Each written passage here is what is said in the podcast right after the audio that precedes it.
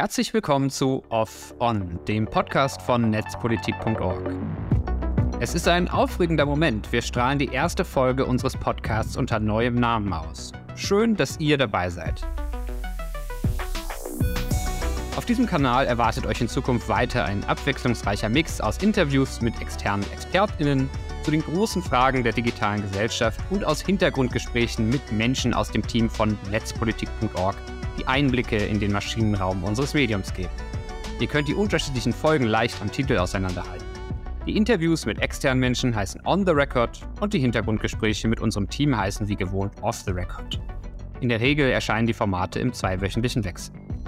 Heute eine Folge Off the Record. Ich bin Ingo Dachwitz und ich nehme euch mal wieder mit hinter die Kulissen von netzpolitik.org. Es geht in dieser Sendung um eine Sache, die für euch, liebe HörerInnen und LeserInnen, im besten Fall kaum bemerkbar ist, für uns im Team aber enorme Auswirkungen auf unsere Arbeit hat. Es geht um die Leitung unserer Redaktion. Wie funktioniert das eigentlich bei uns? Warum haben wir eine Doppelspitze? Und wer sind die beiden Menschen, die diesen Job machen?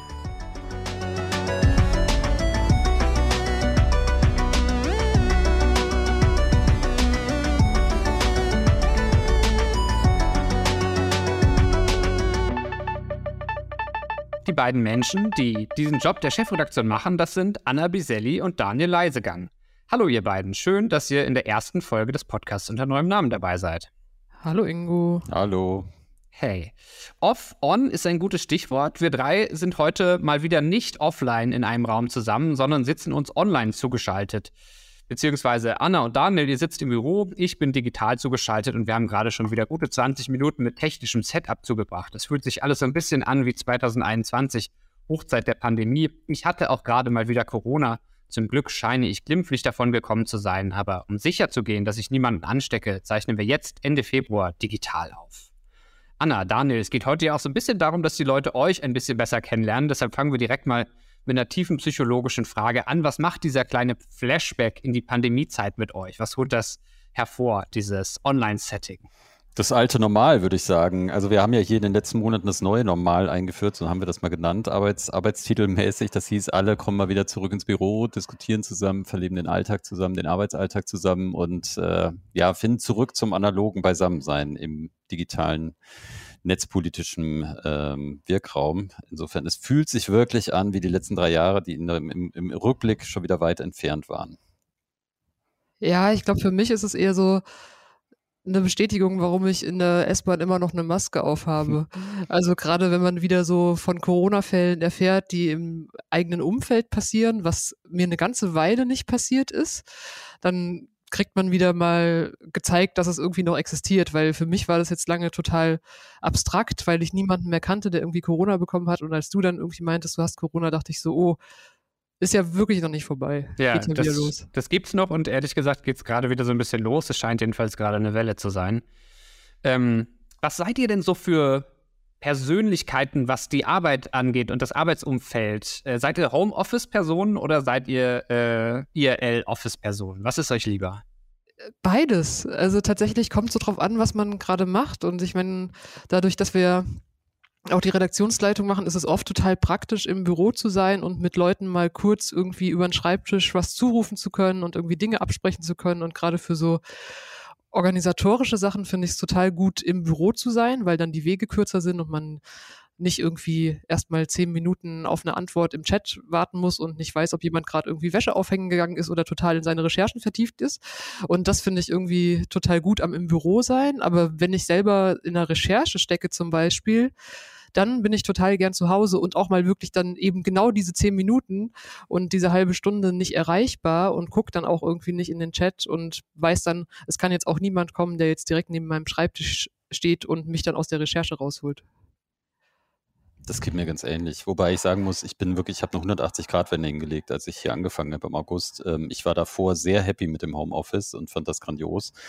Ähm, und es hat auch in dem kleinen Team da wunderbar geklappt. Aber gerade hier finde ich äh, ich gehe total gerne ins Büro mittlerweile wieder. Und deswegen das neue Normal ist mein, mein neues Happy sein. Also einfach hier reinzukommen ins Büro, äh, äh, und zu machen, zu reden und mit den Leuten zusammen an, an, an Sachen zu arbeiten, finde ich. Auch in der Abgeschlossenheit, auch dann hinzufahren, zurückzufahren, das nochmal durch den Kopf gehen zu lassen. Also diese, das war vielleicht der einzige Nachteil im Homeoffice, dass man einfach immer wieder nahtlos dann auch wieder ins nächste gestolpert ist, von einer Zoom-Konferenz in die nächste und allein diese Zoom-Konferenz nicht haben zu müssen oder andere, Jitsi ist es hier, äh, das allein erleichtert mich ungemein.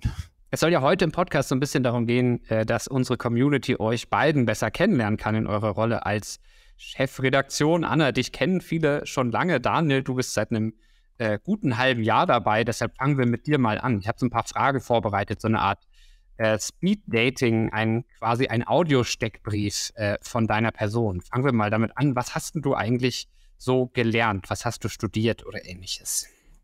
Ich habe äh, Politikwissenschaften in Frankfurt am Main studiert, äh, in Münster angefangen, in Frankfurt vollendet, zwischendurch ein, ein kurzes Semester in Gorbe, Irland äh, weiter studiert. Allerdings habe ich da mehr Zeit am Meer verbracht als in den Unisälen. Ähm, ja, durch und durch. Politikwissenschaften, da eher den Schwerpunkt politische Theorie, habe auch Philosophie nebenher, Germanistik nebenher. Insofern fließt das hoffentlich dann auch alles hier ein in meine heutige Arbeit. Mhm. Und wo warst du tätig, bevor du bei netzpolitik.org angefangen hast? Ich bin direkt von der Uni, äh, noch bevor ich die Masterarbeit geschrieben habe, oder damals war es sogar noch Magisterarbeit, bin ich zu den Blättern gegangen, Blätter für deutsche und internationale Politik.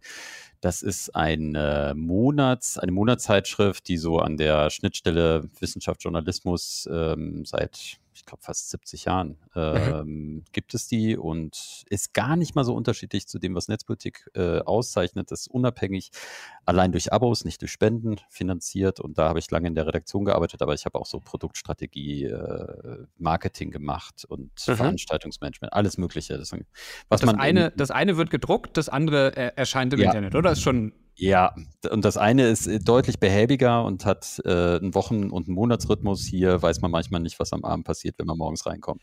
Was hast du genau gemacht bei den Blättern?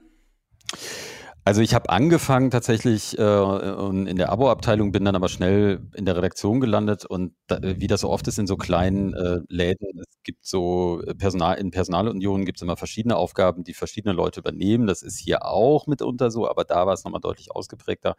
Und ich habe mich dann um die Texte gekümmert, äh, redigiert, äh, aber auch klassische Redaktionsarbeit gemacht, ähm, bis hin zu Marketing, also die Weihnachtskampagne, die lag auch in meinen Händen und ähm, Produktstrategie, also wenn es darum ging, Website-Relaunch bis hin zu, mhm. wir brauchen einen USB-Stick für das Archiv, dann habe ich mich da auch drum gekümmert. Und zwar in einer Rolle des Redakteurs und dann auch Herausgebers, ne?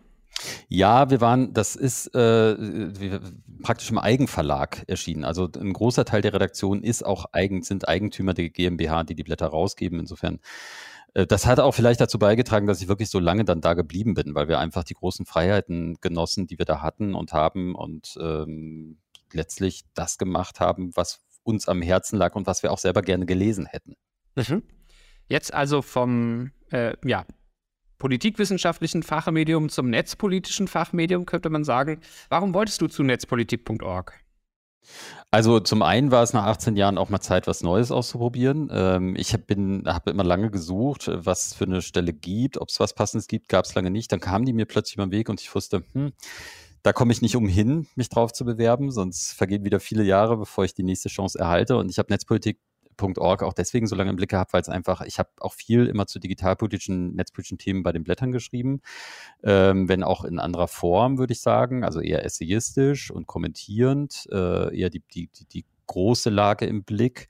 Ähm, aber deswegen, ich habe netzpolitik.org einfach seit Jahren, wenn nicht Jahrzehnten, äh, gelesen und als äh, Quelle für viele meiner Themen immer wieder genutzt. Und deswegen ähm, bin ich hier, ja bist ja sogar mal ausgezeichnet worden für einen netzpolitischen Text, wenn ich das richtig weiß. Äh, das Buch als Beute, da ging es um Amazon und den Buchmarkt mit dem alternativen Medienpreis ausgezeichnet worden, oder? Nee, das war nicht das Buch. Ja. Ich habe tatsächlich mal ein Buch geschrieben zu Amazon, das war 2016, glaube ich, aber ich habe äh, einen Text zu Facebook geschrieben ja. und gewissermaßen den Glasperlenkolonialismus, äh, den Facebook in, im globalen Süden betreibt. Dafür hatte ich dann damals einen Preis bekommen, das stimmt. Alright. Und äh, wusstest du eigentlich, ich bin neulich zufällig drüber gestolpert, dass du schon vor vielen Jahren auch mal etwas in einer Netzpolitik.org-Publikation veröffentlicht hast? Ist dir das noch bewusst? Nee. Ich gucke in, ich gucke in, äh, in fragende Gesichter auf dem Bildschirm. Anna, erinnerst du dich noch? Weißt du, wovon ich spreche? Ich kann es mir vorstellen, wovon du redest, aber erinnern tue ich mich nicht. Daniel hat nämlich mal einen Text im Jahrbuch Netzpolitik veröffentlicht. Äh, Netzpolitik.org hat, äh, das war auch noch vor meiner Zeit oder hörte gerade so auf, als ich angefangen habe, 2016, einmal im Jahr irgendwie aus irgendeinem Grund ein gedrucktes Buch noch rausgebracht ähm, zu bestimmten Themen. Und ich habe gesehen, dass ich glaube, im Jahr 2015 oder 14 jedenfalls viele Jahre her. Daniel, hast du dort auch einen Beitrag beigesteuert? Äh, bist sozusagen schon vor vielen Jahren veröffentlicht auf, oh. in einer Netzpolitik.org-Publikation. Wir haben auch noch Bücher da. Du kannst dir sogar ein Belegexemplar mitnehmen. ich kann was gedrucktes von dir mitnehmen und lesen. Sehr gut. Ja. Äh, und ich wahrscheinlich, Anna, wirst du das damals betreut haben sogar, oder? Du hast diese Jahrbücher. Ja, zumindest irgendwie habe ich damals viel damit zu tun gehabt und erinnere mich noch an den Jahresendstress. Ja, Alright, okay. Daniel, wie war denn für dich das Ankommen bei netzpolitik.org? Gab es irgendwas, was dich überrascht hat, ähm, als du hier angefangen hast, wo du gedacht hast, uh, das hätte ich mir jetzt anders vorgestellt, im Positiven wie im Negativen? Kann alles sein? Also zuerst, also glaube jetzt, weil ich es vorhin schon mal gesagt habe, fällt mir das als erstes ein, äh, die, dass ich so viel Spaß wieder an der Büroarbeit finde, also ins Büro zu kommen, das hätte ich, glaube ich, ein Jahr davor für nicht möglich gehalten. Mhm. Ähm, was mich tatsächlich überrascht hat oder was ich gerne so immer wieder mir in Erinnerung rufe, ist einfach die Energien im Laden. Also es ist einfach ganz anders. Es ist nicht so, dass mich das überrascht, aber es ist so, dass ich das als super angenehm und auch selber ähm, ja, befeuernd finde, wenn hier im Laden plötzlich morgens irgendwie eine Meldung losbricht und alle dann rotieren und äh, daraus was machen und man gemeinsam in Pads losschreibt und daraus dann eine Meldung wird, die zwei, drei Stunden später online ist und die dann auch Wirkungen hat. Und das wäre vielleicht der zweite Punkt. Ähm, mir war klar, dass Netzpolitik.org einen Impact hat mit dem, was sie machen, aber dass er so unmittelbar auch sein kann, ähm, das hat mich tatsächlich auch äh, überrascht in, in der Art und Weise, dass wenn wir bei den Blättern Texte veröffentlicht haben, dann wurden die, ich sage jetzt mal zugespitzt, in Ohrensesseln gelesen und man hat danach die Welt besser verstanden, aber dass das in die Kanäle hineingeht und dann für mitunter für Aufregung sorgt und man plötzlich Anrufe bekommt von Leuten, die sich von den Texten vielleicht mitunter auch gestört fühlen aus guten Gründen, das ist schon ähm, ja in dem Sinne eine positive Überraschung gewesen, die ich als extrem motivierend ähm, empfinde. Letzte Frage. Aus sicherer Quelle weiß ich, dass du mindestens ein interessantes Hobby hast. Unter anderem gehst du manchmal fliegen, fischen mit einer Tenkara-Route. Was zur Hölle ist das? ähm, also vorab, ich war lange tatsächlich jemand, der nicht sagen konnte, ob er ein Hobby hat, weil ich äh, mein, meine Hobbys zum Beruf gemacht habe und wieder umgekehrt. Ähm, deswegen war ich ganz froh in Corona-Zeiten. Ich habe mir tatsächlich zwei Hobbys zugelegt in Corona-Zeiten. Das eine war, ich habe mir einen Teilzeithund rangeschafft, der mittlerweile auch ein Teilzeitbürohund ist. Mhm. Ähm, Scooper trat in mein Leben sozusagen und Teilzeithund deswegen, weil ich gemeinsam mit seinem Frauchen das mache und wenn sie in Urlaub fährt oder ihn gerade ähm, abgeben will, dann übernehme ich ihn und habe ihn dann für ein paar Tage oder mitunter auch Wochen. Und das war genauso wie das zweite Hobby des Fliegenfischen der Corona-Lage geschuldet. Ich musste einfach von dem Schreibtisch weg äh, und mal mich bewegen. Und Fliegenfischen kam deshalb, weil ich als Kind viel geangelt habe, im Münsterland damals. Und in Corona-Zeiten hat mich ein Junge, mit dem ich äh, zu tun hatte, der sagte dann mal, er will angeln gehen, habe ich gesagt, ich komme mit. Und über mehrere Stationen bin ich beim Fliegenfischen gelandet. Und ich mag daran die die sehr minimalistische Technik. Es ist einfach nur eine Schnur, da hängt eine künstliche Fliege dran und man muss den Fisch überlisten. Und Tenkara-Angeln kommt aus dem Japanischen, ist nochmal eine Unterart des Fliegenfischens und die ist nochmal minimalistischer. Da gibt es nämlich nicht mal eine Rolle, sondern wirklich nur die Schnur und die Fliege und eine sehr biegsame lange Route. Aber mir geht es gar nicht so sehr ums Angeln, mir geht es tatsächlich rauszukommen in die Natur, den Kopf abzuschalten, mehrere Stunden am Fluss zu sitzen oder zu stehen vielmehr. Man läuft sehr viel. ähm, und ja, mich zu entspannen. Und das genieße ich daran sehr. Ich bin wirklich absolut unbeleckt, was, äh, was Angeln angeht. Ich mag auch keinen Fisch. Also Fliegenfischen heißt dann auch wirklich, man fischt mit einer Fliege als Köder. Das ist es im Wesentlichen, ne? Ja, also im Grunde ja. Es ist eine künstliche Fliege, die wird aus Rehhahn oder Dachshahn gebunden, so ganz traditionell okay. und überlistet den Fisch an der Oberfläche, dass er denkt, da fliegt gerade eine tote Maifliege vorbei, die hole ich mir und dann ist er am Haken. Mhm. Liebe Hörerinnen und Hörer, wenn ihr mehr zum Thema äh, Fliegenfischen wissen wollt, nein, wenn ihr überhaupt Fragen habt an unsere Chefredaktion, wenn ihr Fragen habt zu dieser Folge, wenn ihr Feedback habt zu dieser Folge, dann schickt uns sehr gerne eine Mail an podcast.netzpolitik.org. Daniel, du bist erstmal erlöst. Anna, dich kennen viele aus unserer Com Community schon ziemlich lange. Du hast deine Karriere als Praktikantin bei netzpolitik.org begonnen, äh, bist seit über zehn Jahren dabei. Trotzdem stelle ich dir einfach nochmal ähnliche Fragen ähm, äh, für den Steckbrief. Äh, was hast du denn mal gelernt? Was hast du studiert oder ähnliches? Ich habe Informatik studiert in Dresden. Das habe ich einen Master gemacht und ich habe einen Bachelor, das klingt vielleicht so ein bisschen 90er in Multimedia-Technik. Ist aber auch nicht viel anderes als technische Informatik oder so ein bisschen anwendungsbezogene Informatik. Ich habe sofort das Lied im Ohr. Surfen Multimedia. Surfen, surfen, surfen. Okay. Ähm, wie bist du damals bei netzpolitik.org gelandet? Na, eher durch Zufall. Ich wollte einfach nach dem Studium mal was anderes machen und habe dann ein Praktikum gemacht. Also ich hatte gar nicht den Plan, Journalistin zu werden. Das war irgendwie nie das, was ich vorhatte. Und dann dachte ich, naja, mal kurz rausgucken, mal nach Berlin, ne, drei Monate. Und da ist dann ein bisschen länger draus geworden. Ja, jetzt bist du schon wie lange dabei? Na, so mit Unterbrechungen, Ja. so seit 2013. Okay, das heißt, sind wirklich zehn Jahre. Genau, du sagst es schon. Du warst zwischenzeitlich mal eine Weile weg, hast du anders gearbeitet. Was hast du da gemacht? Genau, ich war zwischendurch mal, ich glaube, ein halbes Jahr als Vertretung bei Wise Motherboard und habe da auch Tech-Journalismus gemacht und habe danach noch ein paar Monate frei gearbeitet und habe für verschiedene Medien geschrieben. Mhm. Ähm, äh, hast du auch ein interessantes Hobby oder mehrere interessante Hobbys, von denen du unseren HörerInnen berichten möchtest? Ich glaube, ich habe oft so punktuelle Hobbys. Ich merke das immer, wenn ich mal Urlaub habe, dann fange ich immer so, wenn dann der Urlaub so eine Woche war und man sich so erholt hat, dann fange ich immer an, irgendwelchen kleinen Quatsch zu programmieren. Einfach weil es mir Spaß macht und irgendwie das äh, auch so ein bisschen das, was man gelernt hat, aber es irgendwie sind keine großen Projekte. Ich habe zum so? Beispiel in einem meiner letzten Urlaube habe ich die Daten über Käse von Wikidata geholt und dann irgendwie ausgewertet und mir dann irgendwelche Statistiken erstellt, in welchen Ländern es wie viele Käsesorten gibt und dann irgendwie äh, so ein bisschen auf Käse-Data Science irgendwie rumgenördet. Das war auf jeden Fall ganz cool und das, da merke ich immer, dass sowas fängt dann immer an, wenn ich irgendwie eine Weile Urlaub habe und dann merke so, ach, es juckt so in den Fingern und man könnte sowas mal wieder machen und irgendwie was Schönes Kleines machen. Ansonsten ein anderes Hobby von mir, das ich aber sträflicherweise irgendwie vernachlässigt habe in den letzten Jahren, ist Schnaps machen oder nicht Schnaps brennen, sondern Likör machen. Ich hab, mache ganz exzellenten Mate-Likör tatsächlich. Warum erfahre ich das erst jetzt? Hast du noch nie Genau, mit in die Redaktion gebracht, oder? Doch, tatsächlich schon, aber das ist schon eine Weile her. Ja, dann Wie wird es auf jeden Fall Zeit, dass du diesen Mate-Likör nochmal Wie mitbringst. macht man Mate-Likör? Ja, man nimmt Korn und Mate und karamellisiert Zucker und dann mischt man das im richtigen Verhältnis zusammen, lässt es lange genug stehen. Ich habe es damals Koma genannt für Korn und Mate. Es war auf jeden Fall, es macht auf jeden Fall wach und betrunken. Genau, und äh, ich glaube aber, Wenn man zu viel trinkt, landet man im Koma, ja? Also das ist Name des Programms, okay? Ich finde, das kann in den Merch-Shop bei uns. genau, wir nehmen das in den Merch-Shop auf. Schon der Name.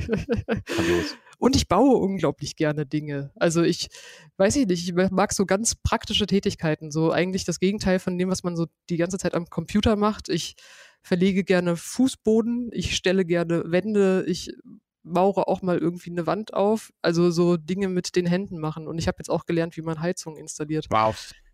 Also das sind so ganz praktische Dinge, die ich einfach gerne tue, um so einen Ausgleich zu haben und was ich dann so am Wochenende mache. Cool. Danke euch beiden für die Antworten auf diese Fragen. Nachdem wir nun wissen, wer ihr seid, ähm, lasst uns noch mal ein bisschen über eure Arbeit als Chefredakteurin sprechen und euer Rollenverständnis. Ähm, dass wir in der Redaktion eine Doppelspitze haben, das ist ja für uns bei netzpolitik.org recht neu. Ich will, dass wir unsere Zuhörerschaft einmal grob zusammenfassen. Den Titel des Chefredakteurs trug bei uns ja die längste Zeit Markus Beckedahl, der Netzpolitik vor bald 20 Jahren gegründet hat. Wir sind in dieser Zeit enorm gewachsen. Inzwischen sind wir fast 20 Menschen im festen Team, davon allein 13 in der Redaktion. Irgendwann war klar, wir brauchen dafür neue Strukturen, damit wir weiter gut funktionieren. Oder seien wir ehrlich, wir brauchten überhaupt mal definierte Strukturen. Als ich 2016 bei netzpolitik.org angefangen habe, gab es nichts außer einem Chatraum eigentlich ähm, und einem physischen Raum. Heute sieht das anders aus. Im Rahmen eines Organisationsentwicklungsprozesses hat Markus Platz an der Spitze gemacht und wir in der Redaktion haben uns in einem total spannenden Prozess überlegt, wie soll eigentlich künftig die Leitung unserer Redaktion funktionieren? Welche Regeln soll es da geben? Welche Rechte und Pflichten soll sie haben? Welche, ja, welche Verantwortung soll sie tragen? welche Kompetenzen soll sie mitbringen. Das haben wir gemeinsam ausgehandelt und beschlossen. Und klar war, wir wollen einen der beiden Plätze mit jemandem aus dem Team besetzen. Das bist du, Anna, und auf dem anderen Platz jemanden von außen reinholen. Das bist du, Daniel. Am Ende haben wir ja zwei großartige Menschen gefunden, die diese Aufgabe übernehmen. Sagt mal, erklärt doch mal, was gehört überhaupt zu dieser Aufgabe? Was, was macht eigentlich eine Chefredaktion bei netzpolitik.org? Wer will? ich kann ja mal anfangen. Genau.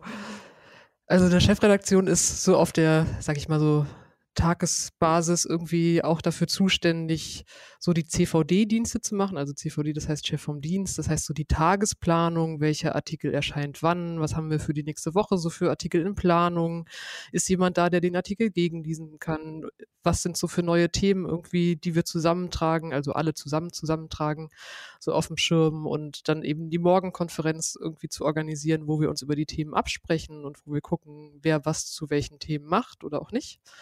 Das ist erstmal so das Tagesgeschäft. Und dann gibt es natürlich noch so das langfristige Geschäft. Das heißt, irgendwie, wie wollen wir uns irgendwie strategisch aufstellen? Was wollen wir für Themen begleiten? Was ist gerade wichtig? Und da sind wir einfach auch dafür zuständig, diese Prozesse anzustoßen und dann eben gemeinsam mit dem gesamten Team zu organisieren, um da zu gucken, wo wollen wir eigentlich hin. Mhm.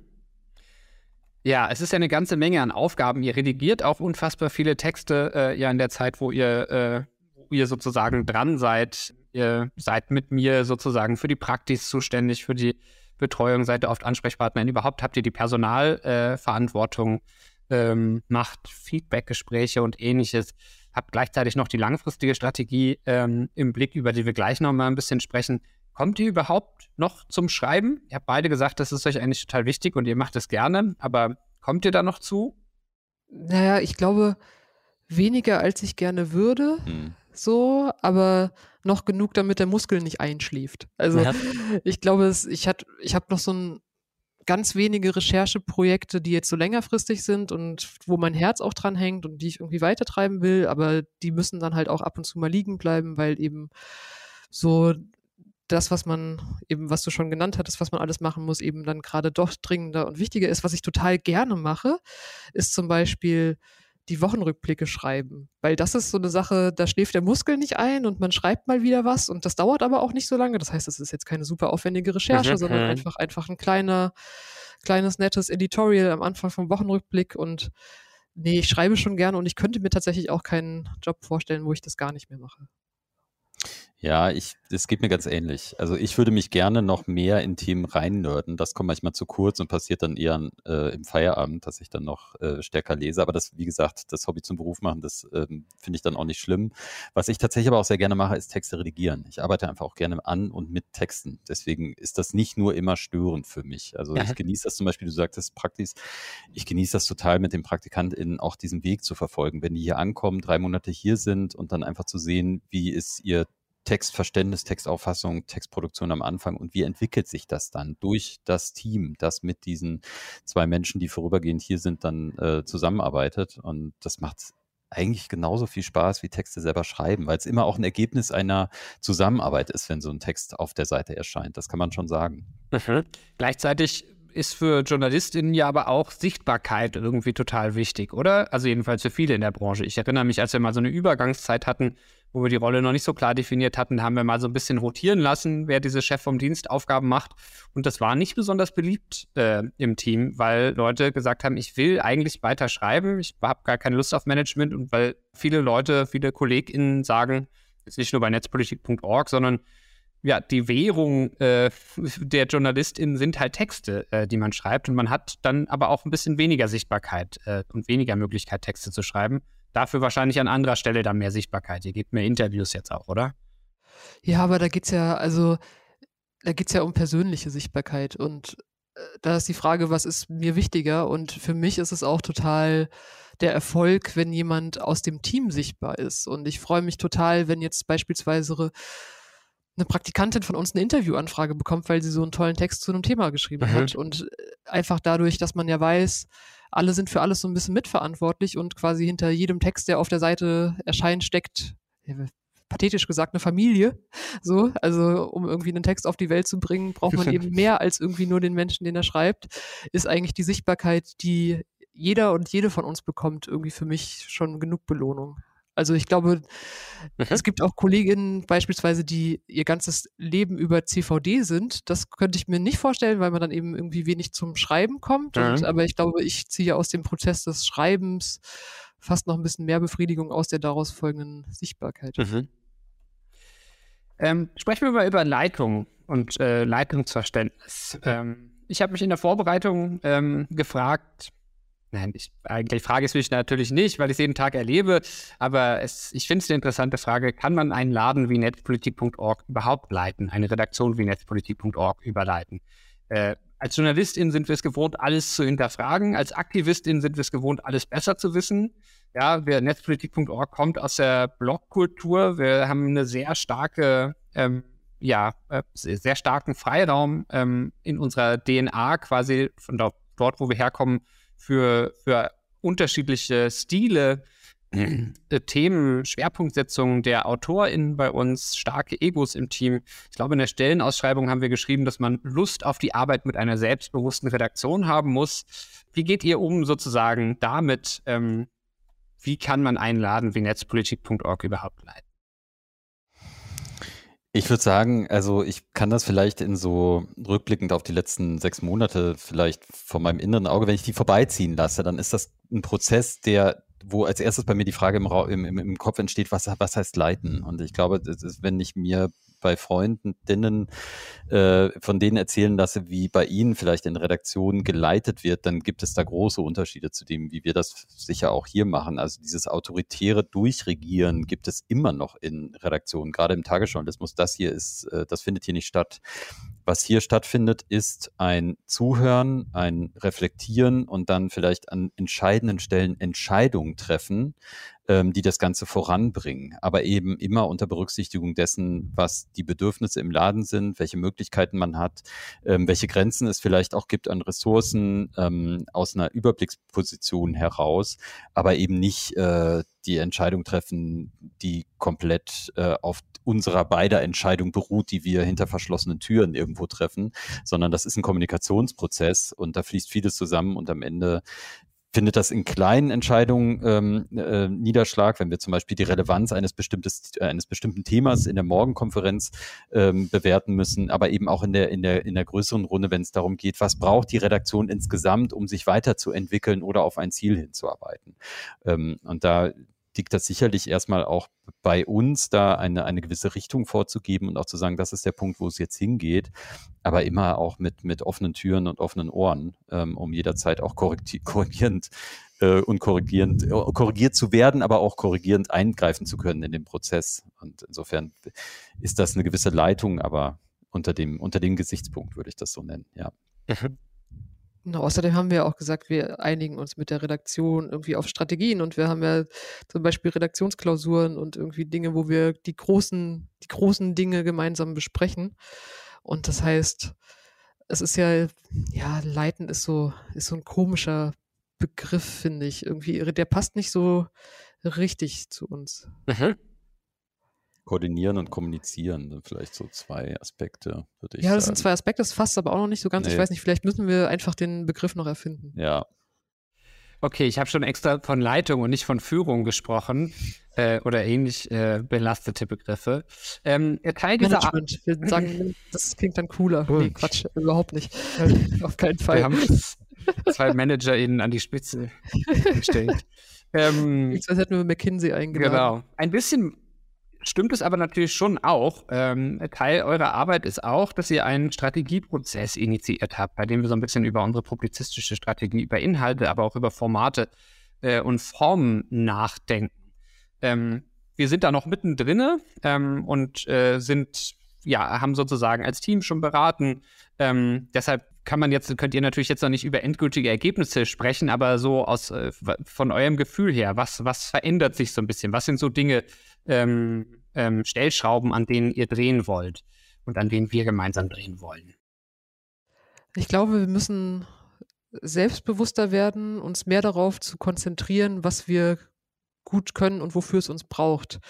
Also für mich ist so dieser ganze Prozess, den wir gemeinsam gerade machen, so eine Besinnung auf die Frage, wofür braucht es netzpolitik.org? Und es ist ja nicht mehr so wie früher, also vor einigen Jahren, ich glaube, es ist schon lange nicht mehr so, dass netzpolitik.org die einzigen sind, die über digitalpolitische, netzpolitische Themen berichten, sondern da gibt es einfach ganz, ganz, ganz viele gerade draußen und die machen das auch teilweise total gut. Und da müssen wir uns eben fragen, wofür braucht es denn uns und wie können wir das irgendwie noch stärker fokussieren? Und wofür braucht es uns? Muss ich jetzt knallhart nachfragen, sorry. Naja, vielleicht kann man auch sagen, wofür Netzpolitik nicht da sein muss, nämlich äh, diesen, äh, diesen, diesen News-Cycle weiterhin zu nähren, in dem wir uns alle befinden, wo tagtäglich eben die Nachrichten neu geschrieben werden äh, und am nächsten Tag wird der Kreis wieder oder wird dieses Hamsterrad wieder angetrieben, sondern äh, es, es geht aus meiner Sicht vielmehr darum, hinzugucken in die Ecken, die vielleicht nicht so ausgeleuchtet sind. Das bedeutet mitunter auch mal in Bundestagsdokumente reinzuschauen, bei Anhörungen und Sitzungen dabei zu sein, auf europäischer Ebene ähm, in die Vorhaben reinzuschauen und im Zweifel mal eine 140 60-seitige Studie zu wälzen, um eben auf die Dinge zu stoßen, die andere vielleicht dann erst wahrnehmen, wenn sie entschieden und publik sind. Genau, und ich würde es auch nochmal positiv formulieren. Vielleicht klingt es wie so eine Plattitüde, weil das ja auch unsere Selbstbeschreibung ist, aber es braucht uns, um konsequent aus der Perspektive digitaler Grund- und Freiheitsrechte auf Themen zu schauen und eben zu schauen, welche Aspekte von digitalen Grund- und Freiheitsrechten sind denn da drin und das eben auch unabhängig von einem Zwang, dass jetzt mal besonders viele Klicks generiert werden und von Werbeeinnahmen, weil wir eben ganz oft auch als eine Art Frühwarnsystem agieren, weil wir es uns eben dank der Unterstützung unserer Leserinnen und Leser leisten können, auf Themen zu gucken, bevor sie jetzt riesig sind und vielleicht ein Thema für die Tagesschau sind. Und das hat man beispielsweise beim digitale Dienstegesetz ganz gut gesehen. Das kam ja dann später auch überall in den großen Medien, aber wir haben darüber eben vorher berichtet und sozusagen ja vor der Welle und konnten es uns ja in Anführungszeichen leisten, dieses Thema eben schon anzugucken, bevor es groß war. Mhm.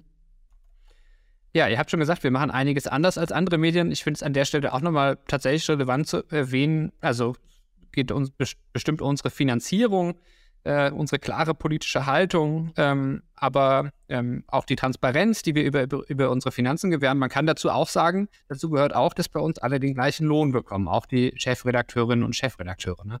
Äh, Finde ich, kann man auch mal transparent machen hier für unsere HörerInnen. Ähm, ihr habt jetzt gesagt, wofür es netzpolitik.org braucht. Ähm, und das ist unter anderem eben ja die klare Haltung, der klare Blick auf Grund- und Freiheitsrechte. Ähm, was bedeutet das in Themen, wenn wir an das Jahr 2023 denken? Was sind die Top drei Themen? Jetzt müsst ihr auch direkt zeigen, wie gut ihr zusammenarbeiten könnt und wie gut ihr als Team funktioniert. Ähm, ihr müsst zusammen die drei, die drei Themen des Jahres sagen. Fangen wir mit Bundesrepublik an. Äh, Vorratsdatenspeicherung. Chatkontrolle.